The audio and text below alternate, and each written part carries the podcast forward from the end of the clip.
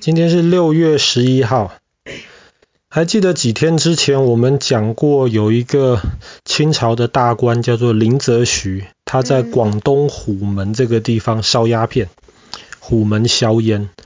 那个时候的中国其实很弱小，所以在虎门销烟之后，当时的英国、法国就派军舰来打，然后清朝打输了。然后后来清朝打输了之后，那场战争被称为鸦片战争。清朝打输了之后，清朝就在想，一定是我们的船不够快，我们的炮不够有力量，所以当时，所以当时英国啊不是，所以当时清朝就跟欧洲买了两艘，当时整个亚洲最大、最厉害、威力最强的铁甲船，两艘船。然后建立起了北洋海军。我知道。可是没有想到，到一八九五年的时候，跟日本又发生了甲午战争，结果北洋海军被打趴了，那两艘军舰就没了。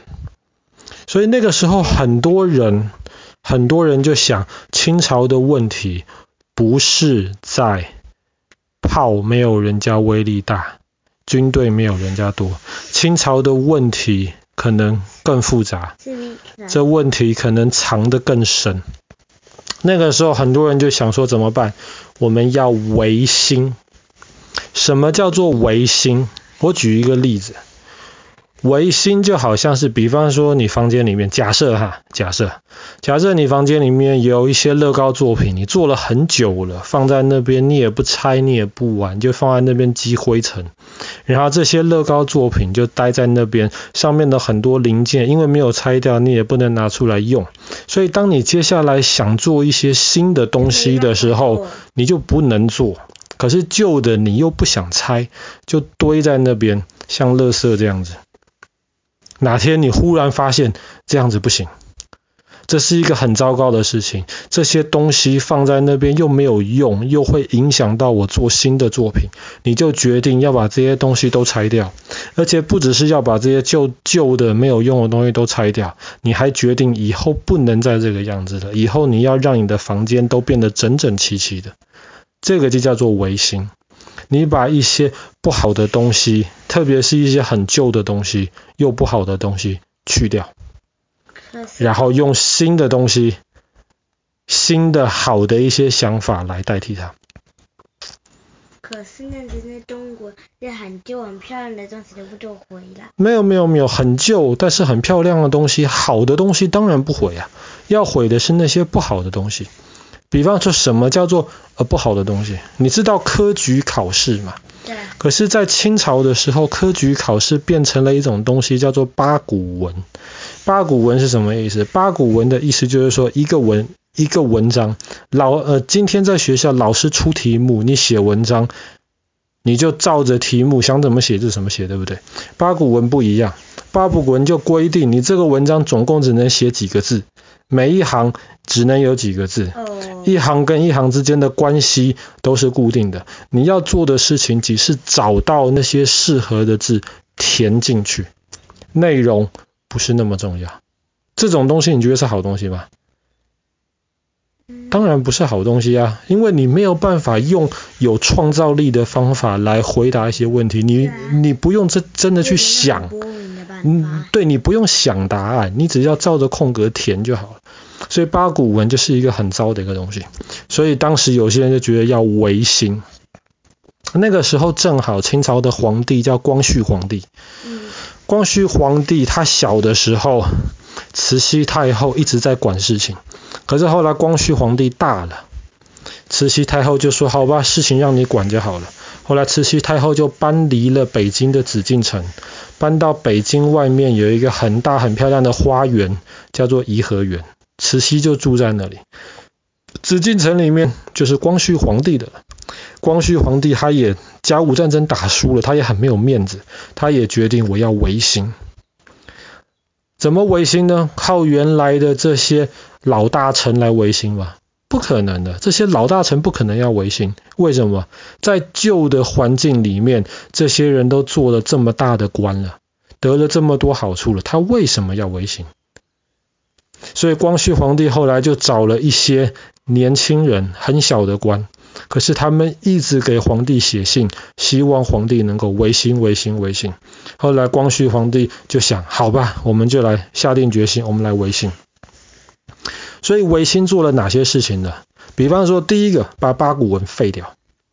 以后不要再八股文了，上课不要教八股文了。我们要设立大学，我们要设立中学，我们要设立小学，我们要教学生数学，我们要教学生历史，教学生地理。我们不要教这种八股文这种没有用的旧东西。那我们比方说，我们还要盖铁路，我们要挖矿，我们要建工厂，我们要开始自己能够试着生产这些武器呀、大炮这种东西。我们训练士兵的方法，而不能用以前那一套。我们要学英国、学法国、学日本，用现代的方法来训练士兵。这些东西听起来都很好。后来就开始了，在一八九八年的今天，六月十一号，光绪皇帝正式宣布，我们要开始维新。维新有没有成功啊？应该没有。应该没有。为什么？那些东西，那是中国的。Never even tried it。没有没有，错错错，他们真的有事，真的有事。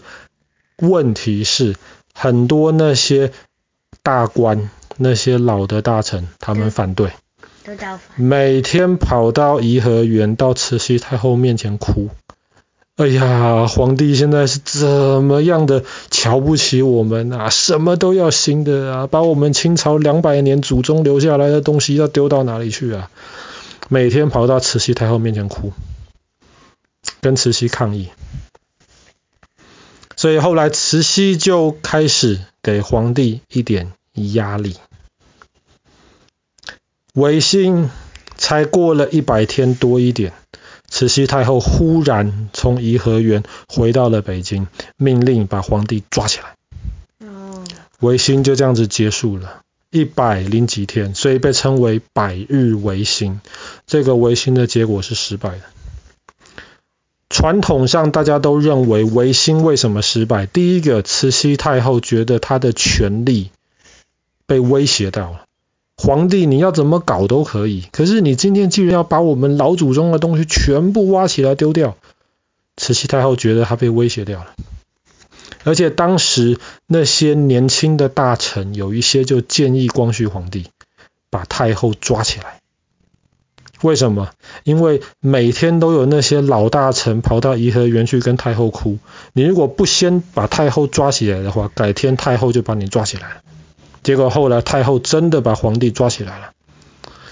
所以有呃有人认为是慈禧找麻烦，也有人认为在维新的时候。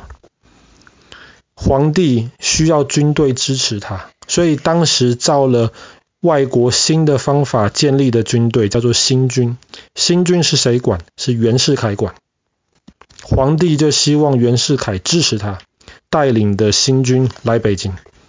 如果能够顺便把太后控制起来，就更好。可是没有想到，袁世凯一听到了皇帝的想法之后，袁世凯就马上让人告诉了慈禧。所以是因为袁世凯背叛了皇帝，维新才失败。传统上大家是这么认为，这些有可能是对的。但是后来的历史学家又发现有一些其他的原因，比方说那个时候很多那些年轻的官，他们想维新，他们是好意，但是他们不太知道他们自己在干什么。比方说好了。维新要花很多钱嘛，你要建铁路，你要挖矿，你要建工厂，这些东西需要挖钱，对不对？那么当时甲午战争赔日本这么多钱，怎么办？钱从哪里来？有一些人就说，不如就这样子吧，我我呃，我们把新疆啊，把西藏啊，把青海，把蒙古啊，卖给英国，卖给日本，卖给法国，我们都卖掉嘛，把这些地卖掉换钱。哎。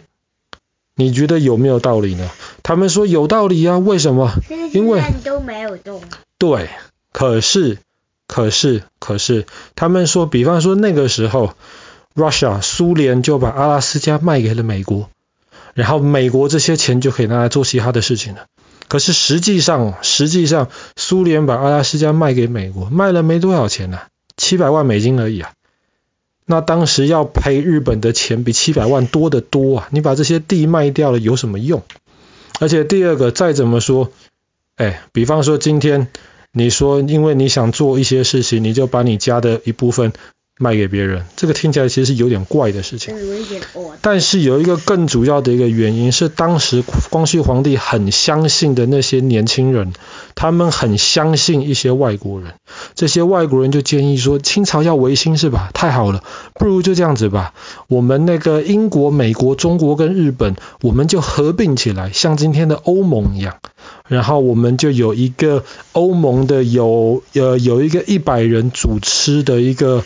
大会，这个大会来决定这个四个国家联合在起来要怎么样能够做一些事情，要生产什么，要建设什么，要怎么打仗，不如就这样子吧。